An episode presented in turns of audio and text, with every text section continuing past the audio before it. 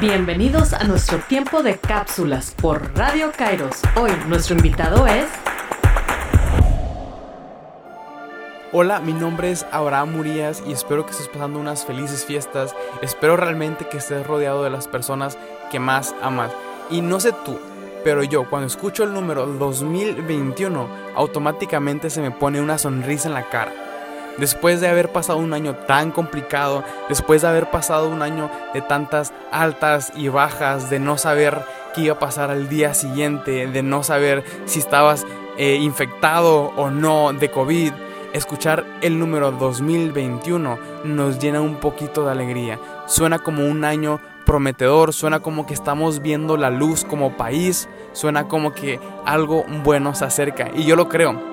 Lo creo tanto que yo ya hice mi lista de propósitos para este 2021. Y sabes, no creo que todos debemos de tener alguna lista de propósitos, pero creo que sí todos tenemos algo que queremos obtener, algo que queremos lograr o simplemente cambiar para el próximo año.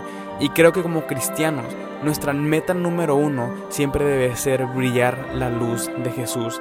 Hay un versículo que me encanta que está en Juan 12, 46, y Jesús dice, yo, la luz del mundo, he venido para que todo aquel que cree en mí no viva en tinieblas.